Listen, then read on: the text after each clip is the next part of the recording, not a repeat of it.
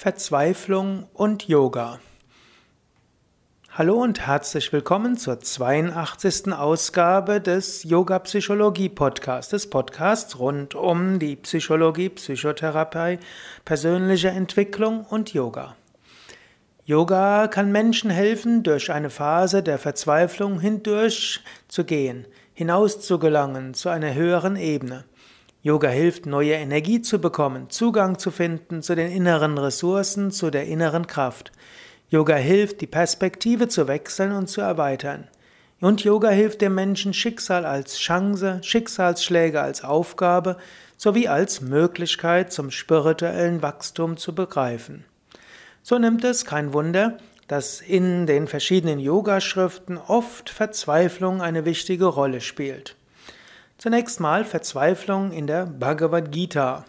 In der Bhagavad Gita, einer der wichtigsten indischen Schriften, gibt es sogar den Begriff der Yoga der Verzweiflung, Vishada Yoga. Vishada heißt Verzweiflung auf Sanskrit. Das erste Kapitel der Bhagavad Gita wird als Vishada Yoga bezeichnet, der Yoga der Verzweiflung oder Arjuna Vishada Yoga, der Yoga der Verzweiflung von Arjuna.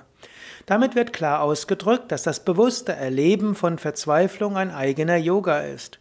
Wenn du also unter Verzweiflung leidest, halte dir vor Augen, dass Verzweiflung sogar ein Yoga, also ein Weg zur Einheit ist. Krishna, der Lehrer der Bhagavad Gita, führt Arjuna, den Verzweifelten, Schritt für Schritt aus der Verzweiflung heraus. Da gibt es also folgende Schritte. Der erste Schritt ist, Arjuna, also der Verzweifelte, erkennt, ich bin in einer verzweifelten Situation. Ich komme alleine nicht zurecht. Ich schaffe es nicht. Es geht nicht. Es klappt nicht. Zweiter Schritt. Arjuna wendet sich an jemanden, von dem er annimmt, dass er mehr weiß. In dem Fall ist es sein Freund Krishna, der gleichzeitig ein spiritueller Lehrer ist, ja sogar Avatar, Inkarnation Gottes auf Erden.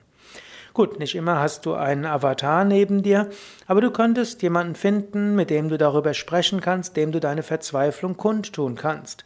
Und Arjuna sagt dem Krishna ohne Hemmungen seinen verzweifelten Gemütszustand. Er weint, er zerrauft sich die Haare und er wirft sogar seine Kleidung und seine Waffen weg. Also recht dramatischer Auftritt.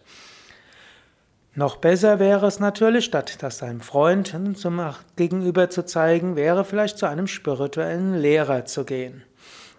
Gut, Krishna führt dann Arjuna über verschiedene Schritte aus der Verzweiflung heraus. Erster Schritt ist Jnana Yoga und Krishna erzählt dem Arjuna, erkenne, es gibt eine unsterbliche Seele, die unberührt ist von allem, was geschieht, auch unberührt von deiner Verzweiflung. Du hast gute Gründe, verzweifelt zu sein, aber du bist unsterblich. Die Tiefe deiner Seele ist von allem unberührt. Ja, es ist sehr verständlich, dass du verzweifelt bist, so sagt es Krishna an mehreren Stellen. Aber tief im Inneren ist die Seele und die Seele ist eins mit dem Göttlichen, dieses unberührt. Gehe nach innen, ziehe Kraft von dort. Der zweite Schritt, den Krishna dem Arjuna empfiehlt, ist, Karma Yoga. Dort sagt er, siehe Schicksal als Chance an. Es kommt, was kommen soll. Vertraue, dass alles, was kommt, dir zum Wachstum verhilft.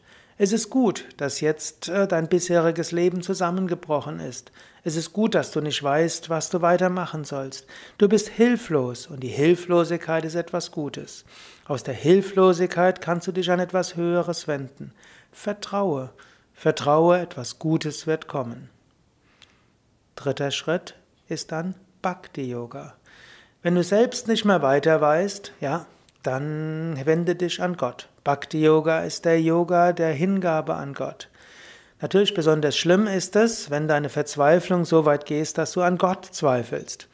Gut, dann wird es vielleicht noch schwieriger, aber selbst dann kannst du Vertrauen haben. Auch der Gott, an dem du zweifelst, es gibt, auch ihn gibt es. Und du kannst auch sagen, oh Gott, du hast mich schrecklich hin be behandelt. Ich bin verzweifelt an dir. Du kannst auch die Verzweiflung an Gott richten. So wie Krishna auch von Arjuna geschimpft wird. Krishna gibt dem Arjuna Ratschläge und Arjuna sagt ja, du erzählst irgendwelchen Unsinn. Er sagt es nicht ganz, er sagt es etwas höflich, aber letztlich läuft es da hinaus. Was du, du widersprichst dir. Was du dort sagst, ist nicht möglich. Und, und so weiter. Sag mir doch endlich, was du genau sagst, was du genau willst. Es ist nicht praktisch, was du sagst. Also Arjuna hm, schimpft auch mit Krishna. Hm, so kannst du auch mit Gott schimpfen, aber du kannst eben zu Gott schimpfen und so die Beziehung vertiefen. Oder wenn du bisher an anderem verzweifelt bist und nicht an Gott, dann ist es natürlich noch leichter, dich an Gott zu wenden. Nächster Schritt, den Krishna dem Arjuna erzählt, ist Raja Yoga. Er rät ihm, übe Meditation, übe spirituelle Praktiken. In der Meditation lernst du über Achtsamkeit in eine Art Beobachtersituation zu kommen. Du identifizierst dich nicht mehr mit deiner Verzweiflung, sondern du kommst los von deiner Verzweiflung. Du kannst sie beobachten, du kannst sie geschehen lassen und du erfährst dich selbst als jemand, der jenseits davon ist. Natürlich, in der Meditation bekommst du von innen heraus Kraft und Inspiration und das hilft dir sehr weiter. Ja, letztlich lernt man aus der Bhagavad Gita auch, es ist notwendig, eine Ruhepause zu nehmen.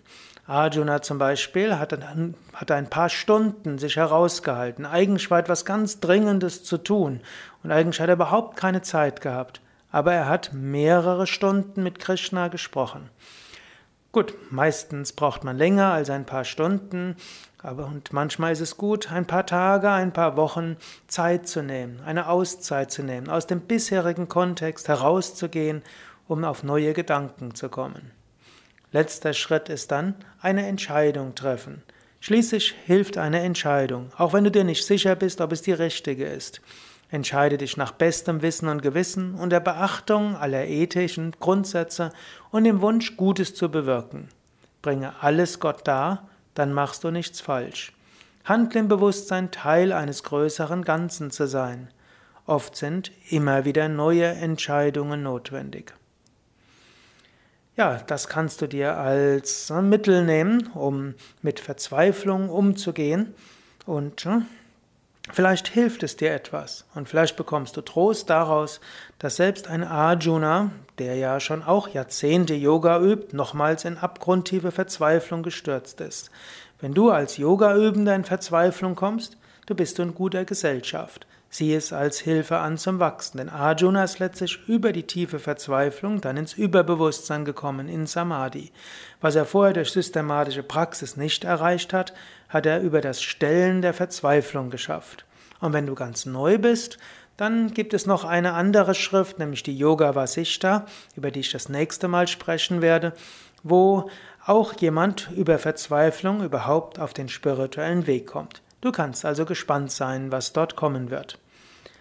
Ja, das war's für heute, die dritte Ausgabe des, der Reihe hm, Yoga und Verzweiflung oder mit Yoga aus über Verzweiflung hinauswachsen des Podcasts hm, von und mit Sukadev Bretz, Gründer von Yoga Vidya, Teil des Yoga Psychologie Podcasts.